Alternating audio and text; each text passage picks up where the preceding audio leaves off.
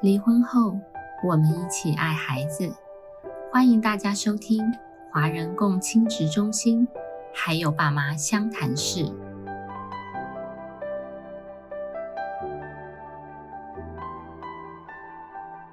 大家好，我是今天的主持人黄心理师。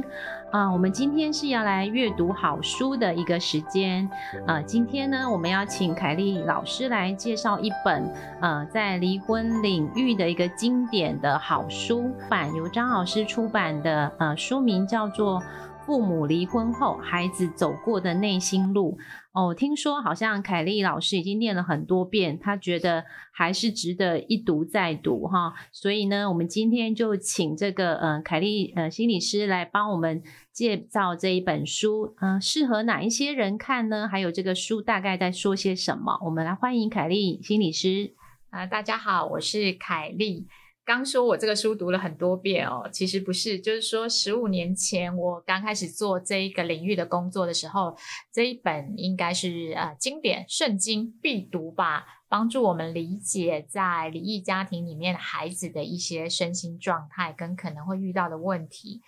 那后来呢，在我进入这个工作十多年以后，我因为要在呃谈。离异家庭儿童这个议题，我又重新翻了这本书，我发现其实我又有不同的体会，因为可能累积了更多的实务经验以后，我更懂。我读的时候都觉得说，哇，就是这样，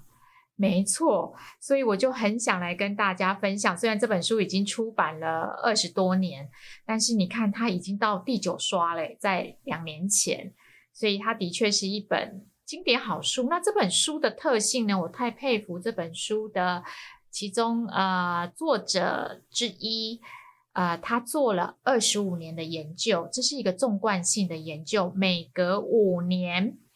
去追踪访谈这些孩子，他们在人生不同阶段里面的一个变化。那当然，这个是呃访谈的部分。那另外，他其实整个这个离婚之子的研究是有一百三十一位孩子跟儿童，那主要就是他们那一个非盈利的这样的一个，它叫过渡中过渡家庭中心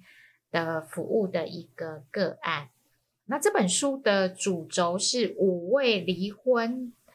呃，父母离婚的孩子，那追踪他们二十五年，从他们父母离异那一刻开始。每五年、十年、十五年、二十年到二十五年，好可怕！哇，这个作者一刚开始做的时候，我想说他的年纪是多少？可以访谈二十五年，追踪二十五年。我们现在才十五年哈，我觉得说我也很想做这个研究。然后他说，二十五年以后，他还可以追踪到百分之八十的孩子。那这些二十五年后的孩子，他们年龄介于二十八到四十三岁。那可能有些都已经步入婚姻了，所以他也在看这个当年父母离婚，那对于他们的呃亲密关系、婚姻关系又有哪些的影响？所以这个研究太可怕了，太经典了。这样，那同时也有一个这本书的主轴，它有对照组，但他访谈的是成人，那他们来自健全的家庭。然后他的对照组是会跟父母离婚的孩子大概相似的社经背景、家庭概况，所以他会去做一个对照。他说也想解答啊，父母常一个问题是：我该为了孩子留在不快乐的婚姻里吗？所以他这个这本书非常有价值。你会看到了是相似的一个家庭互动，可是父母没有离婚。那对于孩子成年以后的影响又是什么？但是我也是蛮好奇的，就是说二十年前就已经有在呃倡议这样子的一个观念，但是二十年后我们依然还是在 讨论一些很类似的一些问题，就是说刚才你提到，就是说是不是要为孩子留在这个婚姻里面啊？所以好像呃这个是一个嗯。怎么讲呢？就是说，一直都是一个我们当父母亲会思考的一个议题，就是不管时间再怎么久，还是会讨论的一个议题。是，所以我觉得，哎，可以去看这本书，因为它有对照组，它呃，可能就会对照另外一个故事，然后让你看看那这个对孩子的影响是什么。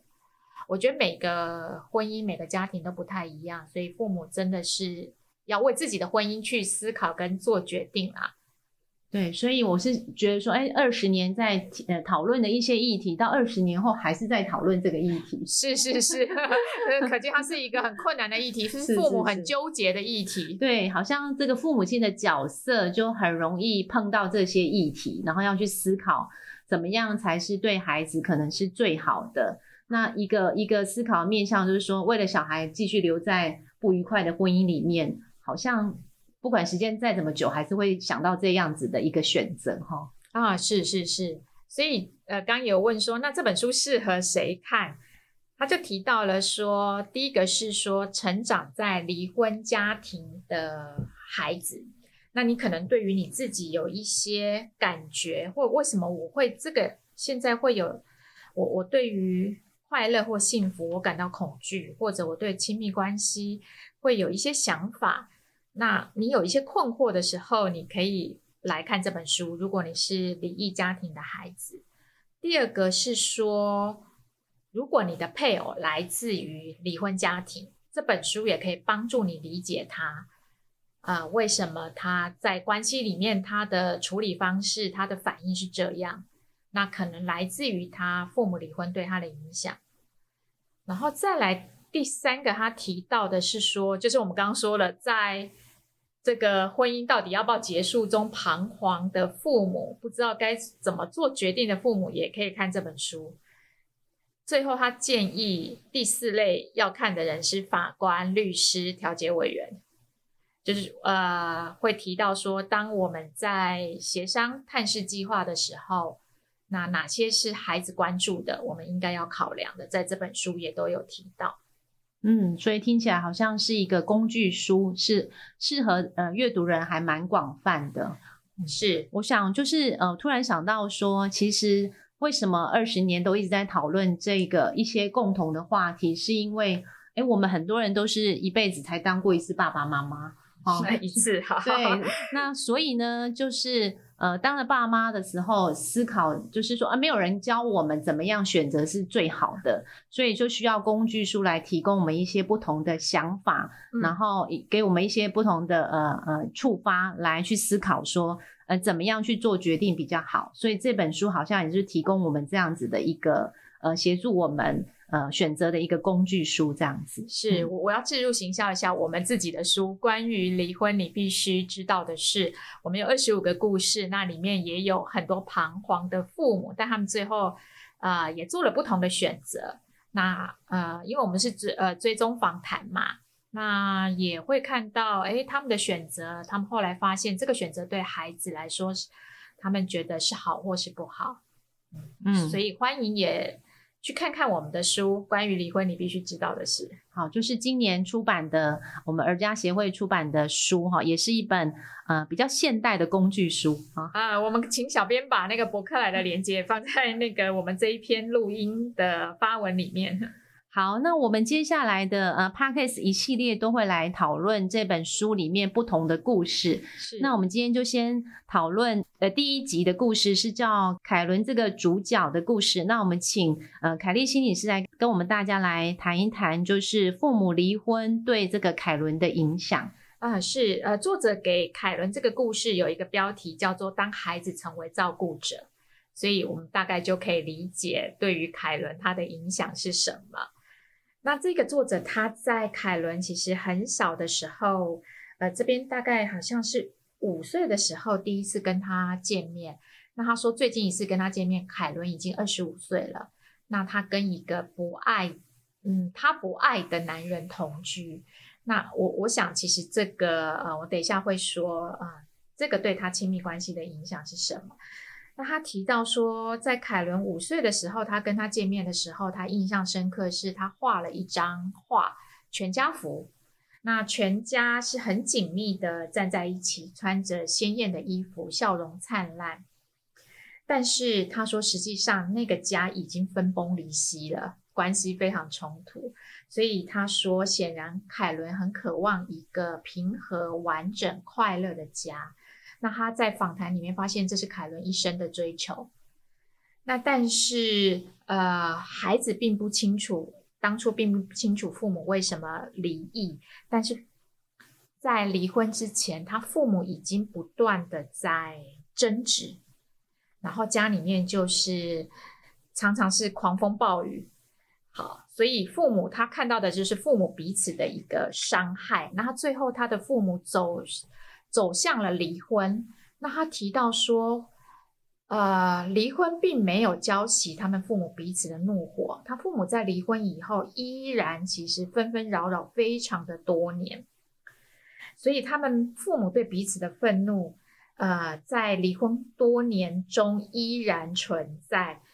他也提到了说，根据他的研究调查，有三分之一的怨偶在离婚后，他们吵起架来，那个分贝是丝毫不减的。那维持这个怒火，啊，都已经离婚了，为什么这个怒火难以浇熄？他说又有心愿，旧怨新怨这样。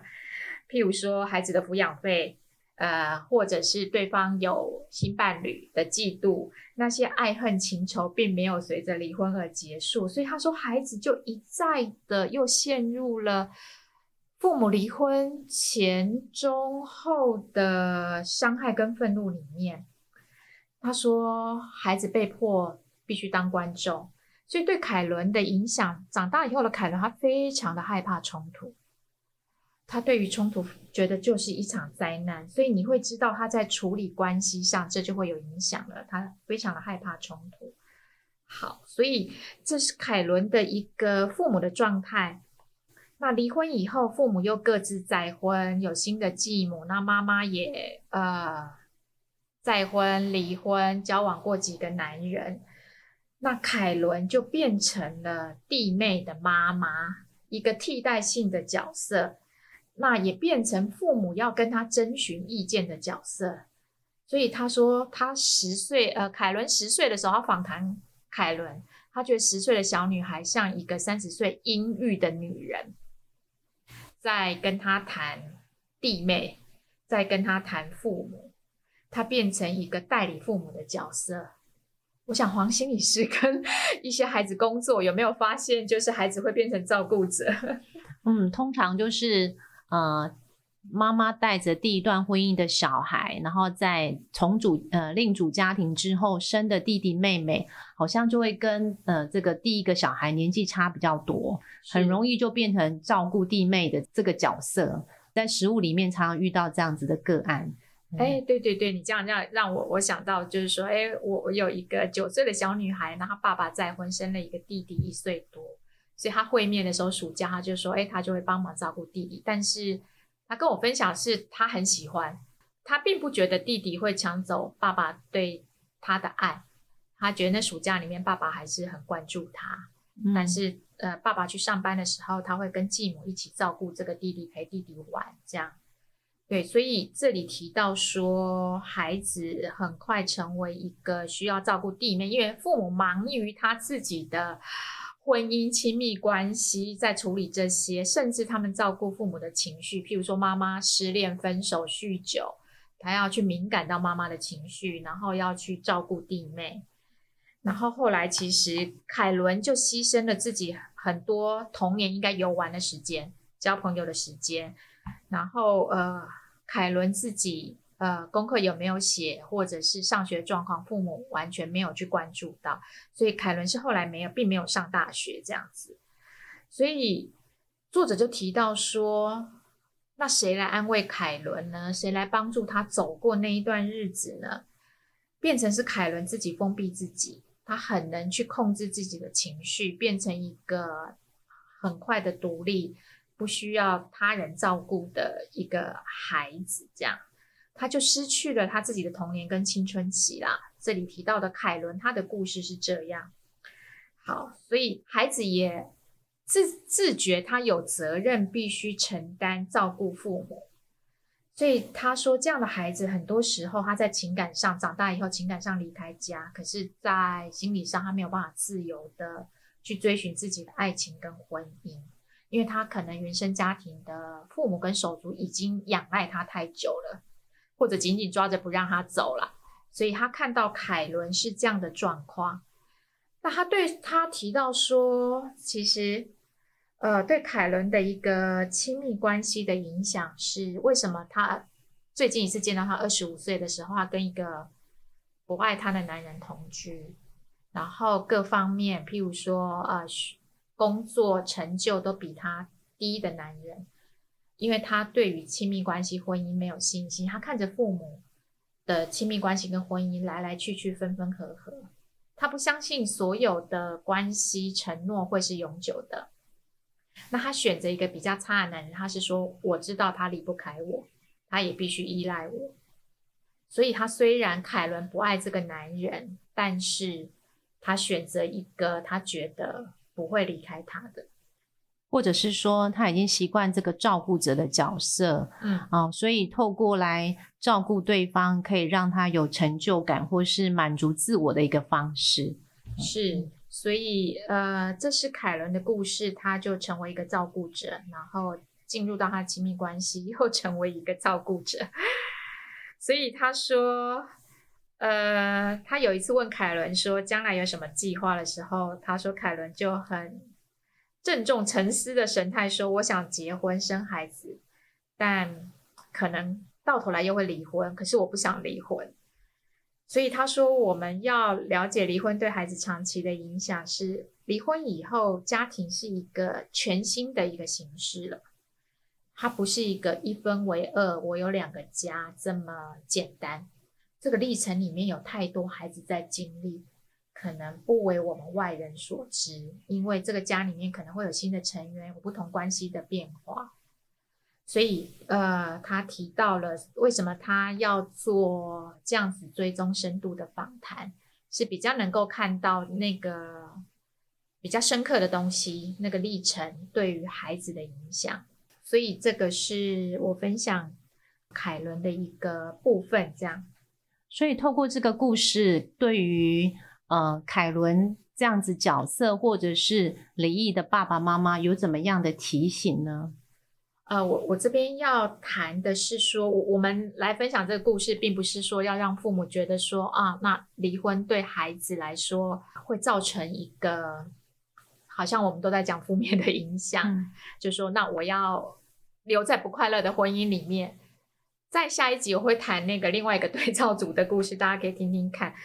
呃，我觉得父母要先能够，我们也常提啦，把自己的状态整顿好。那能不能关注到孩子，或者是说我们有一些资源给孩子？就像我们台湾也有很多的相关的资源可以提供给孩子一些，比如说学校也可以一些支持跟陪伴，怎么帮助他度过这个时期？但我们知道有时候父母他有他自己的困难，就像我们刚刚说的，凯伦的父母一直在那个愤怒、悲伤、嫉妒各种情绪里面。所以，如果能够有一个意识觉察，然后也愿意运用资源，看看怎么样，父母大人跟孩子可以呃有一个新的调整度过，这是最好的啦。所以，如果呃有自己有觉察到说这样呃自己的情绪可能还过不去，常常处于呃负向情绪啦，或者是在婚姻中的自己，刚刚有讲到嘛，他是爱上一个。呃，他不爱的人，哈，那他可能在婚姻里面可能会有一些的情绪，那情绪我觉得都是一个很好的一个提醒，呃，也许透过第三者跟第三者讨论之后，能够去整理自己，啊，能够找到自己更想要的呃亲密关系，可能也是一个呃不错的方法，这样子。嗯，是，如果可以及早让资源进来协助离异的家庭，我想，呃，其实每一个孩子的生命可以有不同的发展。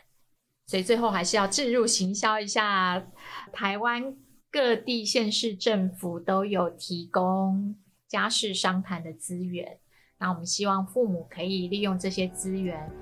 好聚好散。那不管要离要合，那由社工师、心理师陪你们一起讨论怎么处理你们的婚姻困境。今天非常谢谢凯丽心理师来跟我们呃读一本好书。那下一集还会有第二个故事来跟大家分享，请记得要关注我们的 podcast 哦。谢谢凯丽心理师，谢谢。每周五晚上五点半上线更新，由花莲儿家协会制作播出。